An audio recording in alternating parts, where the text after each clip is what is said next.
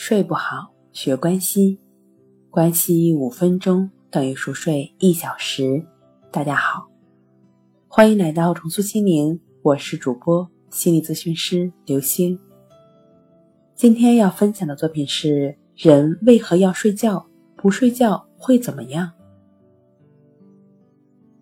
你知道的，我们三分之一的时间都在睡眠中度过，像我们成年人。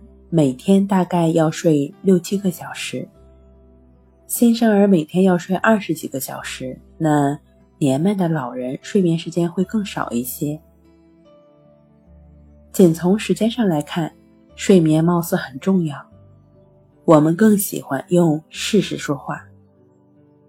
在英国皇家学会汇报上公布了一则历史记录，记录了十七世纪末叶。一个特别会睡觉的人，名字叫塞缪尔·希尔顿。希尔顿身体结实健壮，并不肥胖。一六九四年五月十三日，希尔顿一觉睡了一个星期。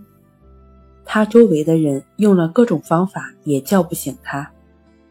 一六九五年四月九日，希尔顿开始睡觉，人们请来医生给他放血。还用火熏烫，施以各种刺激，依然起不到任何作用。这次希尔顿这一觉睡了十七个星期，到八月七日才醒来。与此相反的也有一些人，他们的睡眠时间很少。美国科学文摘杂志介绍了一个每天只睡两个小时的人，他名叫利奥波德·波林。虽然波林每天只睡两个小时，但是这两个小时却能让他睡得十分踏实安稳。令人惊奇的是，虽然睡眠时间少，但波林精力充沛，每天可以连续工作十个小时，从来都不觉得头晕眼花。据波林自己回忆，在他五六岁的时候，他就不需要太多的睡眠了。别的孩子每天睡十个小时，他只需五六个小时的时间就够了。因此，每个人睡眠时间有长有短。无论睡多久，睡觉一定是我们必不可少的行为。